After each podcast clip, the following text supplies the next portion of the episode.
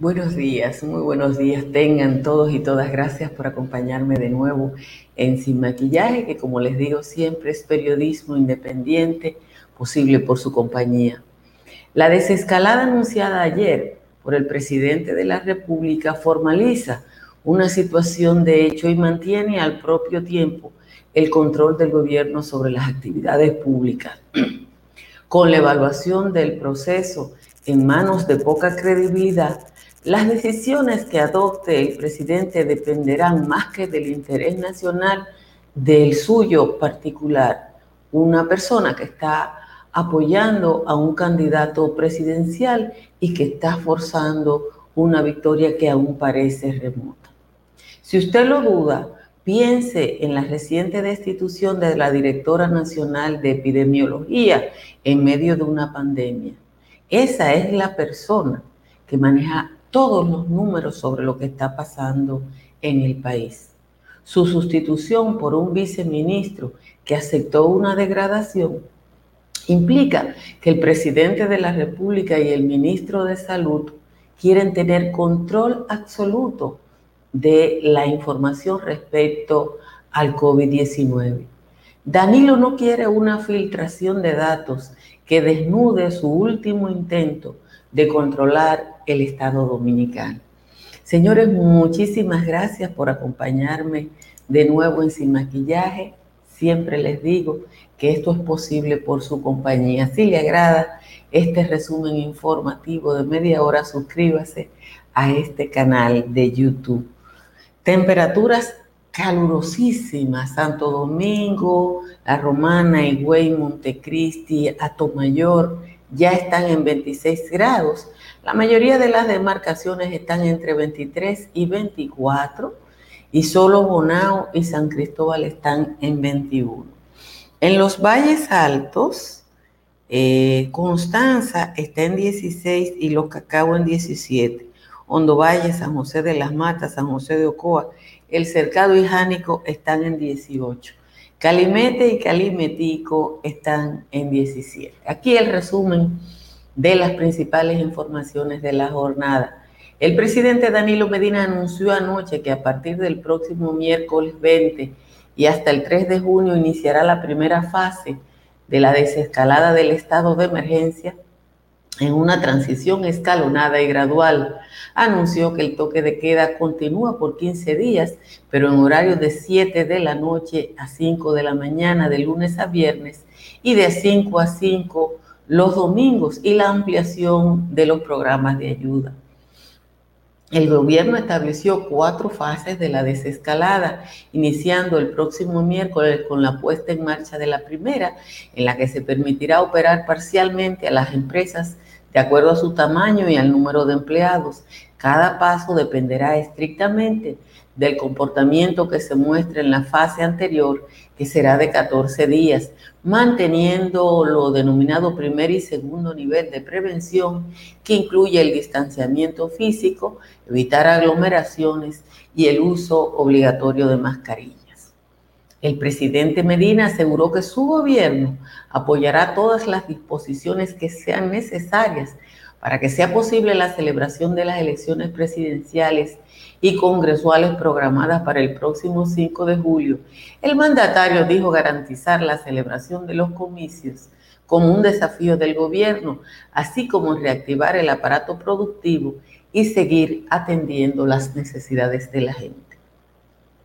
El montaje de las elecciones presidenciales del 5 de julio, para la que solo faltan 47 días, está todavía indefinido en cinco áreas claves. El Departamento de Informática que sigue sin cabeza, el voto en el exterior que está en discusión, inconvenientes en la integración de los funcionarios de mesas de un número indefinido de colegios porque han renunciado o se han negado a participar debido a la pandemia, confusión con la cantidad de equipos que se usarán para la transmisión de los resultados y aún no se ha aprobado el protocolo sanitario para las votaciones en medio del COVID-19. La Junta Central Electoral, por demás, dará duplicado de cédula a través de citas previas y agendadas en los centros de circulación de los municipios de cabecera del Gran Santo Domingo y Santiago. Las personas con citas agendadas serán atendidas solo los viernes en horario de 8.30 de la mañana a 2 de la tarde. Los observadores consideran que la decisión facilita la anulación de votos por compra de cédulas. Por primera vez desde que comenzó el reporte de casos positivos y muertes por COVID-19, en el país no se registraron defunciones en un lapso de 24 horas, lo que les dio un respiro a los, lugros, a los lúgubres números que dice todos los días el ministro de Salud. El boletín 58 reportó cuatro muertes adicionales, pero en el 59 de ayer no reportó defunciones, lo que constituye un respiro. El país registra 12.300 casos confirmados de pacientes. De esos, 204 son nuevos, ocurrieron durante las últimas 24 horas. La letalidad está en un 3.48 y el gobierno de Medina no ha podido llegar ni a 60.000 pruebas el número está en 53.280, de las cuales 4.847 fueron descartadas. A pesar de que está prohibida la aglomeración de personas como forma de evitar el contagio del COVID-19, la gente salió ayer en la tarde a pasear por el Malecón, el Conde, Mirador Norte y otros lugares de esparcimiento. En el malecón se vieron familias completas compartir con otras en franca violación a las disposiciones de las autoridades. La campaña de quédate en casa no surtió efecto en esas personas que montaron patines, bicicletas o simplemente caminaron y se sentaron en los bancos del malecón, en los barrios y sectores populares. La vida parece haber recuperado la normalidad. Mientras las autoridades llaman a la población a arreciar más la higiene para mitigar el impacto del COVID-19, en la mayoría de los sectores del Gran Santo Domingo no pueden acatar el llamado por falta de agua. En medio de la sequía, municipios de Santo Domingo Oeste, Este y Norte denuncian que la ausencia de agua les afecta desde hace semanas y en algunos casos meses. La CAS informó ayer que registra una producción de agua potable de 342 millones de galones con un déficit de 78 millones de su producción normal. En su producción normal, la CAS solo le puede garantizar agua tres días de la semana a la mayoría de los hogares de Santo Domingo. Y finalmente, pese a que el Banco Central asegura que las entidades financieras cuentan con una amplia disponibilidad de dólares que superan los 1.900 millones, la venta de esa moneda permanece fraccionada y ilimitada solo para los clientes que tienen cuentas de ahorro en esa moneda. Lo mismo pasa con los agentes de remesa que se están negando a la entrega de moneda de los envíos de los dominicanos en el exterior, alegando que no cuentan con moneda dura. Señores, de nuevo, gracias a todos y a todas por estar ahí. Compartan esta transmisión e inviten a otras personas a que se suscriban a este canal. Miren, muchas de las medidas que el presidente anunció en la primera fase de la escalada en términos de la apertura son situaciones de hecho. Los negocios pequeños abrieron y ustedes y yo lo sabemos, por lo menos en los barrios. Yo pasé ayer por varios sectores populosos y la gente está haciendo una vida casi normal. La diferencia en este primer nivel de la desescalada es la reapertura del transporte público y los horarios establecidos a supermercados y al sector público. Pero yo quiero llamarle la atención sobre el hecho de que el jueves pasado fue destituida la directora nacional de epidemiología en medio de este desastre, sin que se hubiera dicho que ella cometió alguna falta o que había alguna irregularidad. Danilo Medina es un hombre solo, absolutamente solo. Ya lo han dicho en privado mucha de la gente que él mismo buscó para este proceso. Aquí no hay un plan porque los técnicos han formulado un plan y el presidente de la República ha hecho lo que él cree conveniente. Hoy hay muchas críticas de gente que dice que el presidente ha privilegiado la economía a la salud, porque en República Dominicana no se ha llegado a la meseta que dicen los epidemiólogos que es el punto donde debe empezar la desescalada. Pero también es verdad que en República Dominicana no se han hecho las pruebas suficientes para saber si llegamos a la meseta o no. Señores, si usted toma en cuenta que tenemos 60 días, 60, desde el primer caso hasta aquí, son 69 días. Desde que empezaron los informes, 60 días y todavía el gobierno apenas ha realizado 57 mil pruebas. Eso significa que el gobierno dominicano no ha podido hacer mil pruebas al día. El promedio anda por los 700 y pico. Entonces, los parámetros que tienen otros países para la desescalada aquí no funcionan. Y aquí no funcionan tan simple y llanamente porque no hay pruebas suficientes. Aquí es Dios es muy probable que el presidente de la República manipule los datos. Yo lo apuesto casi eso. ¿Y por qué yo lo apuesto? Bueno, porque en las manos del ministro, los únicos datos que existen son los oficiales. En Estados Unidos, John Hopkins tiene números, pero aquí no. Aquí son los datos oficiales y yo, que soy profesional, nada más puedo dar esos datos. No me puedo inventar ninguna cosa. Ahora, el presidente puede decidir dentro de 15 días, con los datos de él mismo, de su gobierno, de su nuevo director de epidemiología, que es un compañerito del partido, que el anterior no lo era, decir, aumentaron los casos, aumentaron la gente en tal condición. Lo único que el gobierno no puede ocultar, lo único que el gobierno no puede ocultar son los muertos. Aquí no hay prueba y no hay reactivo. ¿Ustedes se acuerdan el superavión del viernes? Aquí llegó el avión comercial más grande del mundo, el Airbus 380, un avión que hizo Airbus para competir con el Jumbo de la Boeing, la bolita del mundo. Ese vuelo estableció el récord de más tiempo en un viaje desde China sin escala, voló por tal y tal sitio pero eso no lo trajo el gobierno.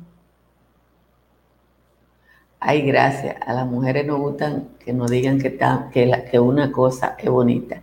Así que gracias a Ángel Lamar por el piropo de blusa.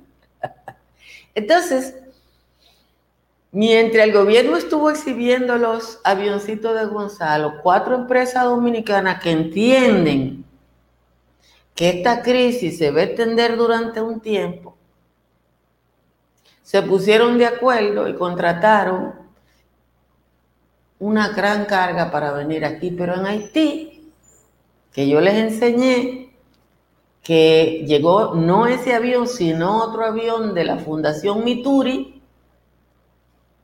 que High Fly, eh, la línea que vino aquí, que es High Fly, es la línea aérea de un rico eh, portugués, Paulo Mirturi, que también tiene una ONG que se llama la Fundación Mirturi, que está dando tratamiento especial a los países que así lo demanden en la pandemia. O sea, supongo que eso tiene que ser condiciones, eh, condiciones eh, económicas diferentes. Pero bueno, Haití, ya me confirmó el profesor, son 888 pruebas por día el promedio de la República Dominicana. Y todavía no sabemos tampoco quién paga esas pruebas. Y cuánta ha comprado el gobierno porque los números siguen sin darnos. Lo que sí, usted puede estar seguro que Danilo es el dueño de la estadística. Y que ese control de la estadística nacional que tiene Danilo Medina, él la va a usar para manipular. Él nada más habló ayer de dos cosas del COVID y de las elecciones. Y si hoy no tuviéramos pandemia, aquí estuviera una parte celebrando y la otra parte llorando porque las elecciones habrían sido ayer, las elecciones presidenciales y congresuales. Pero no se pudo.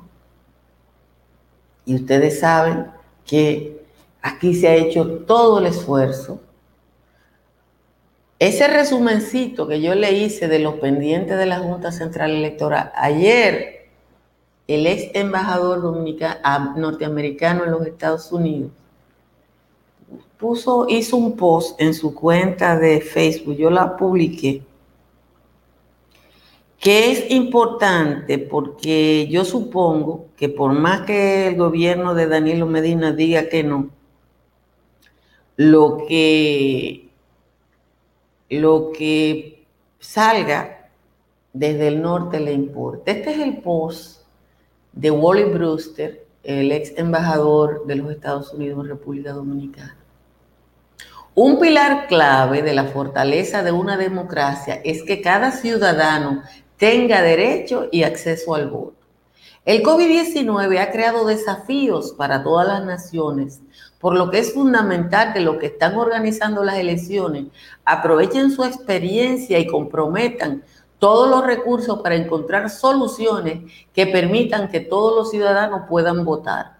Confío en que la Junta Central Electoral en República Dominicana encontrará una solución para que los dominicanos que viven en los Estados Unidos y otros países puedan votar en las elecciones en julio mientras protegen su salud. Confío en lo mismo para nuestros funcionarios en los Estados Unidos ya que tenemos elecciones en noviembre.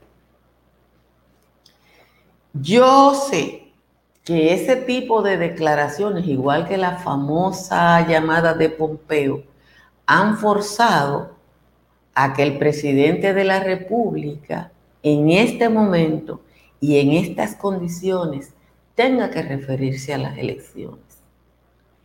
De nuevo hoy hay una reunión de la Junta Central Electoral con los partidos y con la Comisión de Seguimiento, pero todavía el presidente de la Junta y el Pleno no han designado a uno de los personajes más importantes de la Junta, que es el director o la directora de informática porque responsabilizaron del tollo pasado al anterior director, del tollo de las primarias. Después que ustedes saben lo que ya, ya en, en la gran prensa americana, lo tengo por ahí, déjenme ver si lo encuentro. Ya en la gran prensa americana está el reporte de lo que pasó aquí en la primaria, en los periódicos, y está el caso del coronel Guzmán Peralta. Mírenlo aquí, déjenme ponérselo. Eso es el nuevo Gerald, déjenme ponérselo, mírenlo aquí. Entonces, Danilo tiene su presioncita, pero él va a intentar hasta donde él pueda, hasta donde él pueda, Danilo va a tratar de intentar manipular, no mírenlo ahí, eso es el nuevo Gerald de Miami. Y lo que trae ahí es, déjenme ver si se lo pongo completo, mírenlo ahí.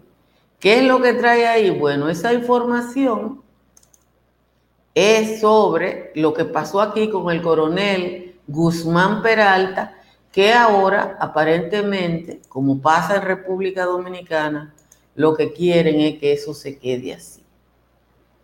Porque ya usted no ha ido a nadie más hablando. Señores, cuando yo pregunté sobre el expediente de Guzmán Peralta, que ahora no existe, porque ahora no existe, lo que me dijo un abogado, el, el expediente de Bin Laden es una chambra al lado del que le han hecho ese hombre lavado de activos, terrorismo, qué sé yo qué. El expediente no existe, pero la declaración del jefe de la policía ustedes lo pueden buscar.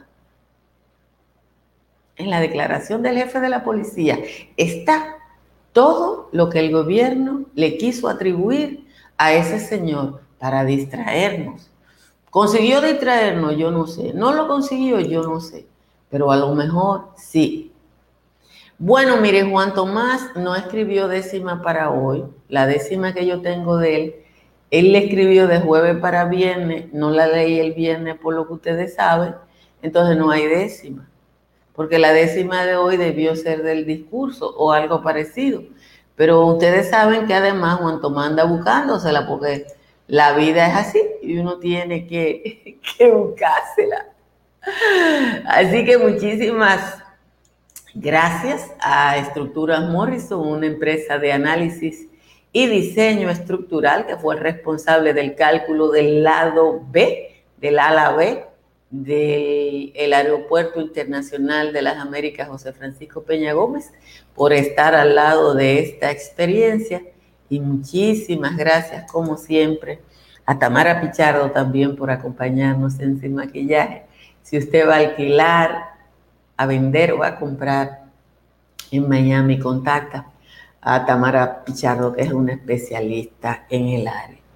Miren, lo del avión más grande del mundo y de todo lo que sonó, a mí me dio mucha risa porque en República Dominicana viven inventando cosas, ¿no? Y, y se especuló mucho sobre eso. Ya sabemos, eh, ya sabemos cómo llegó el avión aquí y que el gobierno dominicano que no ha podido comprar nada así, ayer le llegó al, gobierno de Haití su último gran cargamento en aviones de la Fundación Mirturi también.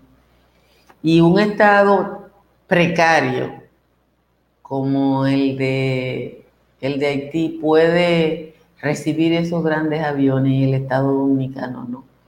¿Por qué no el estadio precario sí? El estadio precario puede. Bueno, porque no es que los haitianos sean santos en términos de corrupción, es que están forzados por la naturaleza de los recursos que los reciben. Pero como aquí son fondos públicos y los fondos públicos es como si fueran del PLD, hay que garantizar los negocios. Yo voy a estar haciendo el patio hasta que en República Dominicana se normalice la situación. O sea, a mí me quedan 15 días de patio. Después que, que volvamos a la normalidad absoluta, no tiene sentido el patio porque la mayoría de la gente va a estar trabajando, según yo creo. O haría el patio de manera eventual, o dos días de la semana, o tres días de la semana. Si ustedes quieren, yo hago yo hago una encuesta a ver lo que ustedes crean. Oiga lo que dice Patricia de la Rosa. Dice Patricia de la... ¿Dónde se me fue Patricia? Aquí está. Dice Patricia que todas las medidas que anunció el presidente desbordan el estado de emergencia. No. El estado de emergencia le da al presidente de la República medidas, eh, eh, poderes extraordinarios muchas de las cosas, por eso había abogados que decían que él no necesitaba el estado de emergencia, muchas de esas medidas que tienen carácter extraordinario se podían tomar sin el estado de emergencia, pero las compras no. Y ustedes saben que en el gobierno de Medina los negocios son sagrados. Entonces, como los negocios son sagrados en el gobierno de Medina, él no, no no ha jugado con eso. Por eso nosotros como pueblo no hemos podido ni tener la compra de Haití, ni tener la compra de Costa Rica, ni tener la compra de El Salvador. No, no nos parecemos a nadie. Pero hay una cosa que ustedes tienen que reflexionar.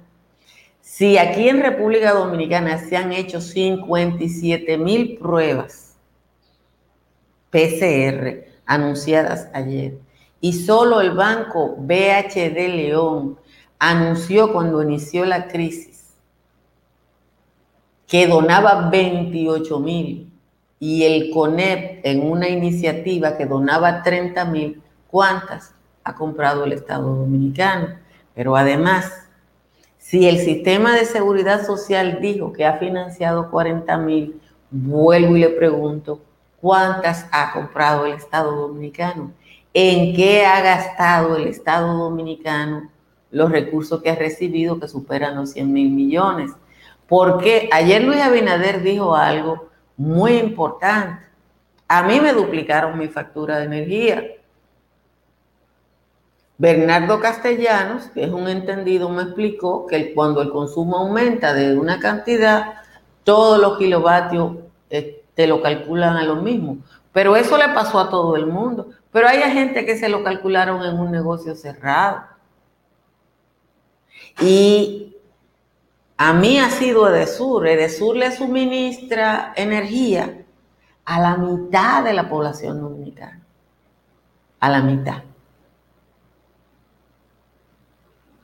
Y esa empresa que me subió, me duplicó la tarifa a mí y a la mitad de la población dominicana, gastó 57 millones de pesos en comprar mascarilla. Nieves calculó y Nieve médico que es la cantidad de mascarillas que se habían adquirido para los siete hospitales más grandes de la República Dominicana, señor. ¿Para qué Edesur tiene que gastar dinero en mascarillas? ¿Para qué la Lotería Nacional tiene que gastar millones y millones? Es el desorden institucional del PLD y del danilismo. Eso es desorden institucional. Eso no tiene otro nombre. Eso no tiene otro nombre. Es eso, solamente eso. Entonces, tú tienes pequeños empresarios. Adalberto Guerrero, mi hermano Adalberto Guerrero de Boston, puso, hizo un poco, yo lo publiqué, respecto a, la muerte de decenas de pequeños negocios en este país, al cementerio de pequeños negocios. Tú ves que mucha gente yo pasé ayer por el barrio de Los Ángeles, hice una vuelta larga para llegar a mi casa. Y ahí estaban todos los negocios chiquitos abiertos. Y lo propio estaba pasando en Villa Consuelo. Y el gobierno se hace de la vista gorda. Y esa vista gorda tiene dos aspectos. Una, no es verdad que al gobierno le importa si sube o baja el número de infectados. Y dos, él no quiere tomar medidas impopulares en este momento.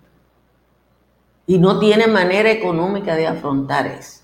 Eso es todo lo que está pasando. Entonces nosotros tenemos un desorden, nosotros empezamos una desescalada sin saber en términos concretos por lo menos el número de contagios. Gracias a Dios, aunque el número de muertos en República Dominicana es más alto que toda Centroamérica junta, realmente nosotros tenemos una población y no tenemos ni el sistema de salud de Costa Rica ni el sistema de salud de Nicaragua. Señores, somos 1823 en Sin Maquillaje. A esos les pido que compartan esta transmisión a través de sus redes sociales, que quienes no están suscritos se suscriban a este canal y le den a la campanita para que le llegue el aviso. De nuevo el viernes sin maquillaje le llegó a muy poca gente. Obviamente ustedes saben que eso es un boicot de parte de quienes no quieren que este espacio eh, haga contacto con la población. Pero yo les ruego que se suscriban.